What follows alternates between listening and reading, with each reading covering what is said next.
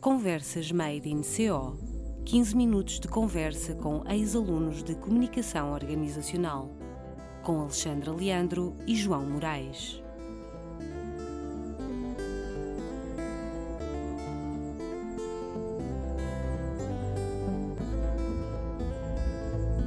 Sonha em grande, mantém-te positivo, trabalha muito e aproveita a viagem. É com esta frase que a Jéssica Vidal nos dá as boas-vindas no seu perfil de LinkedIn e que descreve bem a forma como ela própria tem desenvolvido a sua vida profissional. Neste momento está em terras de Nuestros Hermanos. Começou precisamente o seu percurso lá, na espanhola Pons, passou depois pela Philips e pela BP. Adora marketing, comunicação e fotografia e é, claro, uma Made in CO, da colheita de 2018. É também, há pouco mais de um mês, parte da equipa de Relações Públicas e Comunicação da Chanel Espanha. Queremos muito saber os detalhes destes seis anos, desde que saiu aqui do nosso ninho. Olá, Jéssica, bem-vinda. Olá, Jéssica, bem-vinda. Olá, boa tarde. Olá, hoje podemos dizer assim: Olá, Olá. como estás? Olha, conta-nos tudo. Como é que foi o teu percurso desde que te licenciaste em Comunicação Organizacional? Então, antes de tudo, muito obrigada pela, pelo convite. É um gosto estar aqui a falar eh, com vocês, com quem eu aprendi sobre marketing, né, e relações públicas e tudo. É, é um verdadeiro prazer estar aqui. E passando agora um bocadinho à minha parte profissional, eh, efetivamente eu ehm, tirei o curso de, de comunicação organizacional, especializei mais na parte do, do marketing. Ehm, e então, a metade do, do curso, no segundo semestre do, do segundo ano, decidi fazer Erasmus, fiz cá em Madrid. Uh, para mim, sem sombra de dúvida, que é uma coisa que eu recomendo a toda a gente, foi o ponto de viragem que na minha carreira profissional eu, eu considero isso, porque com o Erasmus eu fiz aqui na Complutense de Madrid, uh, o meu mindset mudou completamente. Um, aprendi imenso uh, sobre outra cultura, que ao fim e ao cabo somos hermanitos, mas muitas coisas Uhum. são diferentes. Um, e, e efetivamente foi das melhores experiências, tanto a nível pessoal como profissional, uh, nos meus 27 anos de vida. E é uma coisa que eu recomendo uh, vivamente, porque me abriu imensas portas para eu estar onde, onde estou hoje. Um, pronto, então eu, eu então a metade do curso, no segundo semestre do segundo ano, decidi vir fazer Erasmus. Depois voltei então para- no terceiro ano para, para Coimbra para, para terminar eh, o curso. E então nós no segundo semestre, não sei se ainda continua assim, mas no segundo semestre do último ano costumamos ter de Sim, fazer o estágio curricular. Hum, Pronto, então foi então onde eu decidi, eh, informei-me junto do departamento de Erasmus da, da universidade e vi que efetivamente todavia hum, ainda podia fazer eh, Erasmus também do estágio. Estás. Então informei-me, eh, na altura a professora Fátima ajudou-me imenso eh, e decidi então fazer eh, o meu estágio curricular aqui em Madrid. Tentei tanto Barcelona como em Madrid e deu-se eh, a casualidade que, que comecei aqui em Madrid. Ahm, efetivamente, volto a dizer, foi o melhor porque eu vim em Erasmus então fazer o estágio porque era a tal coisa de, ok, eu estive a fazer Erasmus enquanto estudava, que é tudo muito lindo porque se aprende, mas também há muita festa, né? Mas na parte do estágio curricular, neste caso, já a coisa já é diferente. Então eu disse, ok, gostei muito de Madrid, vendiam-me um bocado a Madrid como uma cidade cheia de oportunidades, disse, vou tentar hum, fazer o meu estágio curricular lá e ver em que é que se dá a situação. No pior dos casos, se eu não gostar, sempre tenho onde voltar, né?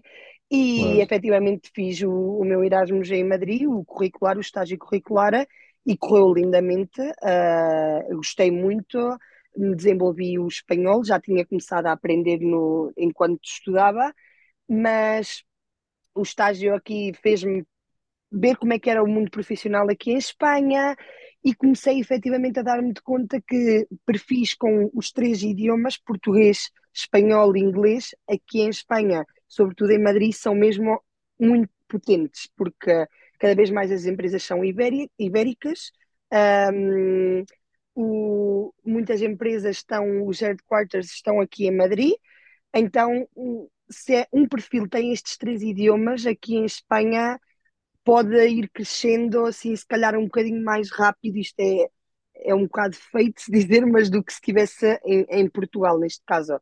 Porque claro. aqui jogamos sempre com uma carta a mais na altura de fazer as entrevistas e tudo mais.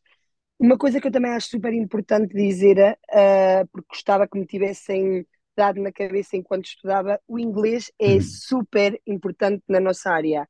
Super importante, porque eu lembro-me na altura quando estava a estudar, eu sabia inglês, mas nada assim, ou seja, podia-me defender, mas nada.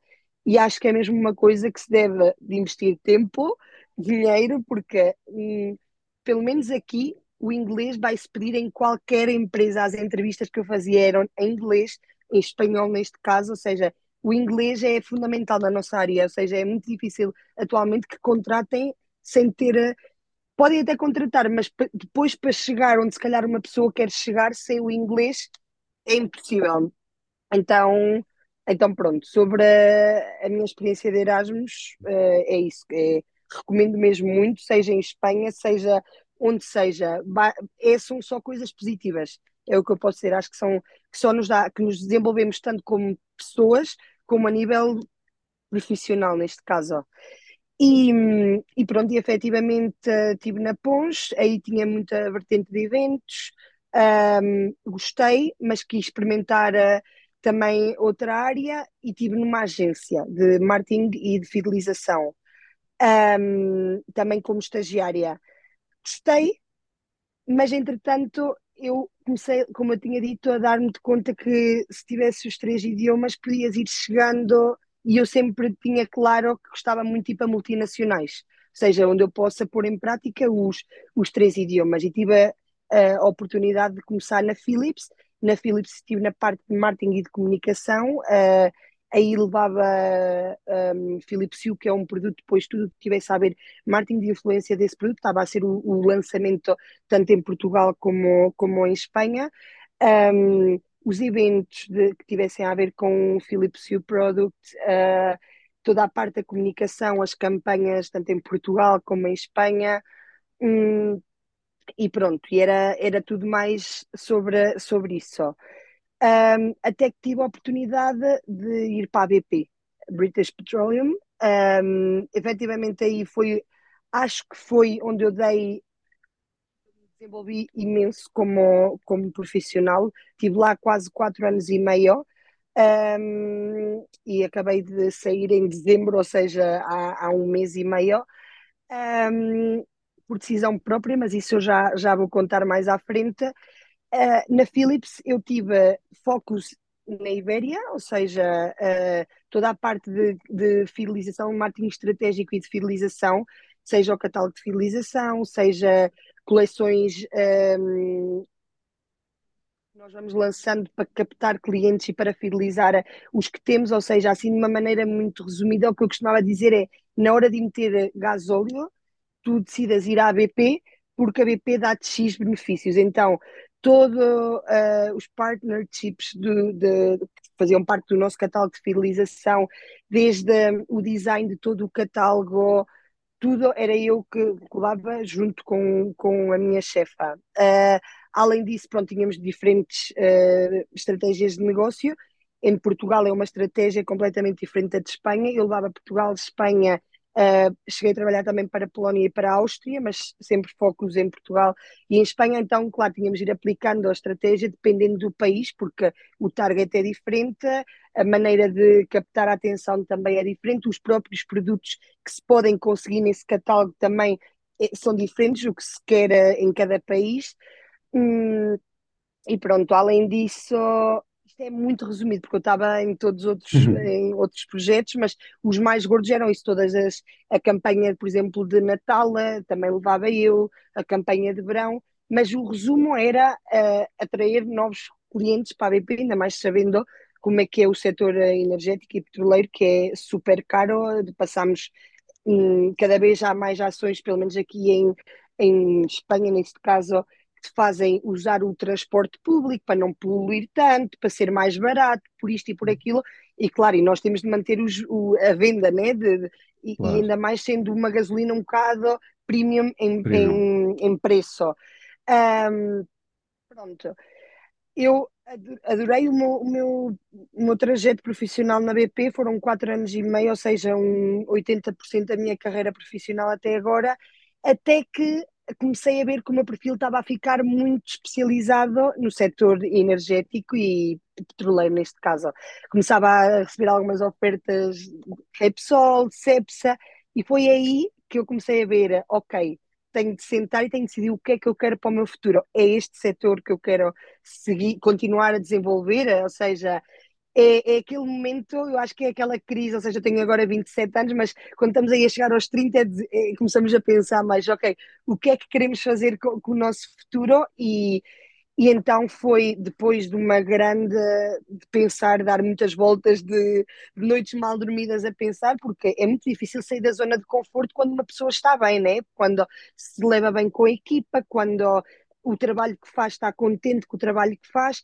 Só que eu dizia, é o momento agora que não tenho filhos, que não tenho uma hipoteca para pagar, de arriscar. E, e é verdade, sair daquele trabalho sem ter outro trabalho, ou seja, avisei com um imenso tempo de, de antecedência, uh, expliquei o porquê de eu estar a deixar, que era o momento de pensar um bocado em mim, no meu futuro e que efetivamente gostava de arriscar noutro setor. Um, tentar arranjar a maneira de ir para o setor que eu queria. As pessoas perguntavam-me que setor é que tu queres, eu dizia a pensar pelo alto moda e beleza, mas sendo que não tenho experiência na área, acho que vai ser um bocado difícil, uh, porque um, ao longo de pronto, todo este tempo eu estive em alguns processos de seleção e chegava à última da hora, na fase final do processo de seleção, e acabámos por escolher outro candidato que tem mais experiência no setor, fosse setor de turismo, do que quer que seja. Por isso é que eu comecei a dar conta, ok, quanto mais eu fico no setor energético, mais experiência vou ter e mais difícil vai ser a sair a, a, de cá. E, e, pronto, e efetivamente uh, deixei a companhia, que isso também acho que é, é super importante dizer aqui, o melhor que pude, avisei com a máxima antecedência, fiz o melhor transfer que pude, porque o mundo do business é, como aqui eles dizem em Espanha, é, é um pañuelo, ou seja, é muito pequeno. O mundo do business é, é muito pequeno. Hoje eu despeço-me, amanhã, no dia, dentro de dois anos, eu posso voltar a trabalhar eh, com, com, com o meu colega, né? Ou seja, então, e é tudo através também de referências, né? Porque ao fim e ao cabo todos acabamos por conhecer e não sei o quê. E, hum, e pronto, e, e eu, toda a gente, como eu estava a deixar tão bem a empresa, e eram os primeiros todos a apoiar-me, porque eu sempre tentei dar o melhor de mim na minha estadia uh, profissional lá. Pronto, saí, foi um risco, foi um risco muito grande. Eu, quando as pessoas, o típico, quando eu ia avisando já aos meus colegas, pronto, vou sair, e diziam, então e para onde é que vais? Qual é a empresa? Eu, não, é que eu não tenho empresa. Ou seja, simplesmente. Uh, e uma coisa que eu também acho importante dizer, pelo menos no meu caso, aconteceu nas várias entrevistas que já fui fazendo ao longo da minha carreira profissional. Hum, as entrevistas não é chegar, dizer eu chamo-me Jéssica, tenho estes X anos de experiência, não. Muitas delas pedem business cases, trabalhos para apresentar, ou seja, não é assim tudo, não é dado, não é um, por se és feio, se és bonito, não. É, oh, e, oh, Jéssica, então quer dizer sim. que nós, vamos, nós até fomos treinando bem sim, nossa sim, realidade sim. aulas. Completamente, ou seja, eu literalmente, o, o curso, ou seja, é o que eu digo, eu acabei por ir mais para a área de marketing, porque até agora a experiência toda que eu tenho é marketing, mas agora estou a ir pelo outro setor também que trabalhamos no curso de, de Relações Públicas e Comunicação. Ou seja, E, na e não, nova, e na nova função, na nova função de, que é uma, o seu, o seu crescimento foi um um crescimento mesmo, suste- mesmo, eh, bem sustentado. Eh, e por muito respeito que a, que a BP Philips me- nos possa merecer, uma, uma Chanel é uma Chanel, não Para mim, é? É, eu estou living é my dream daquelas, daquelas love brands. É daqui, eu acho que é daquelas marcas que todos nós sonhamos eh, em poder um dia eh, trabalhar. E a sua função agora, o, que é que, o que é que tem? O que é que tem? É muito diferente daquilo que fez? Eh, completamente, completamente. E, e- completamente. Hum, É, é o que eu digo, eu tinha muita experiência na, na parte do marketing e aqui eu estou a tocar, eh, lá está, estou no Departamento de Relações Públicas e Comunicação e, hum, e pronto, a, a- Chanel tem diferentes divisões, né? Ah, e eu estou na parte de maquilhagem, cosméticos e perfumes e, hum, E tudo isto para dizer o quê? Eu estou na parte de, tô- dos eventos da, da marca, Uhum. de- dessa parte de beleza, por assim dizer. Sim. Os eventos quando lançamos algum produto, as ações que fazemos para, para destacar os produtos, eh, o contato, o contacto com a, esta palavra agora vou inventar em, com a press, como é que se diz em português? Prensa, Imprensa. não, imprensa, Imprensa. sorry, Imprensa. sorry, com a imprensa, toda, toda a presença que temos nas revistas, nos meios de comunicação, como a televisão, como a rádio. Ó, pronto, João, vamos é um. apelidar a Jéssica do nosso Cristiano Ronaldo. Está visto? Hum, Completamente. É- És nuestra Completamente. Cristiana Ronalda. Completamente. Estou agora ne- nessa parte e está a ser uh, um, um challenge para mim, porque é o que eu digo, eu estava na minha zona de conforto em marketing, marketing estratégico, marketing de fidelização e agora estou depois mais na parte de eventos, mais esta hum, coisa de revistas, a presença, estar assim Uhum. no setor né, de muitas celebridades e está a ser, eu estou, é o que eu digo, living my dream, porque eu sempre amei maquilhagem e quando eu digo que gostava de ter um- uma mudança na minha vida, nunca na vida, e, e quando deixei a BP, longe de saber que ia ter esta oportunidade, ou seja, parece que às vezes é preciso fechar uma porta para se abrir outra. Eu, eu, eu, eu deixei a princípios de, de dezembro, mais ou menos, a BP, foi o meu último dia, e eu disse, ok, agora este mês aqui não vou conseguir arranjar trabalho, vou-me focar em descontrair, ter tempo para mim, que às vezes a vida vai passando e nós não nos damos de conta, e em janeiro, depois de Reis, começo ao top a mandar eh, currículos, a tentar falar com os recursos humanos das empresas que eu queria, que isso também é um trabalho que nós temos de fazer, né? As oportunidades não caem assim do céu. E de repente estava eu em Portugal tão descansadinho antes do Natal e diz-me uma amiga: Olha, vi este posto na Chanel que eu acho que encaixa contigo.